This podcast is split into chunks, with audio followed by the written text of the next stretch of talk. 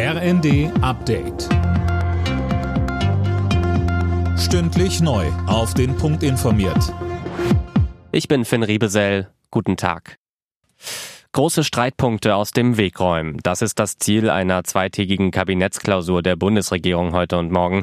Sönke Röhling, ein wichtiger Punkt dabei ist die Kindergrundsicherung. Damit sollen ja alle Leistungen wie das Kindergeld, der Kinderfreibetrag und der Kinderzuschlag gebündelt werden. Ja, denn viele Familien wissen gar nicht, auf welche Leistungen sie Anspruch haben. Deshalb sollen sie sich die Hilfe nicht mehr holen müssen, sondern der Staat hat die Bringschuld.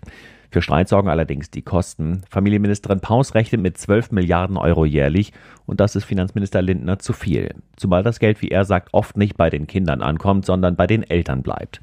Das Problem könnte aber wohl nur mit einem Gutscheinsystem gelöst werden und ob sich die Parteien darauf einigen, ist fraglich.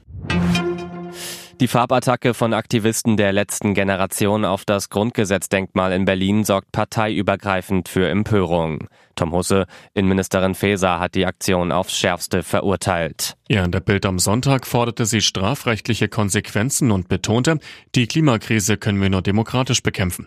Kritik kam auch von Justizminister Buschmann. Auf Twitter schrieb er, das Grundgesetz steht für Freiheit, Demokratie und Rechtsstaat. Das gehöre nie und für nichts in den Schmutz gezogen. Die Aktivisten hatten das Denkmal gestern mit schwarzer Farbe übergossen, um gegen die weitere Nutzung fossiler Brennstoffe zu protestieren. Nur wenige Tage nach den tödlichen Schüssen auf einen 16-Jährigen in Bramsche wird die niedersächsische Kleinstadt erneut durch einen Mordfall erschüttert. In einem Festsaal des Schützenhofes ist eine junge Frau getötet worden. Wie die Bild berichtet, soll es sich um eine 19-Jährige handeln. Die genauen Hintergründe sind noch unklar. Polizei und Staatsanwaltschaft wollen sich im Laufe des Tages äußern. Deutschland wird das UN-Hochseeabkommen zum Schutz der Meere zügig umsetzen. Das hat Umweltministerin Lemke erklärt. Sie sprach von einem historischen Verhandlungserfolg und sagte, sie sei persönlich tief bewegt. Künftig sollen 30 Prozent der Hochsee durch das Abkommen geschützt werden. Alle Nachrichten auf rnd.de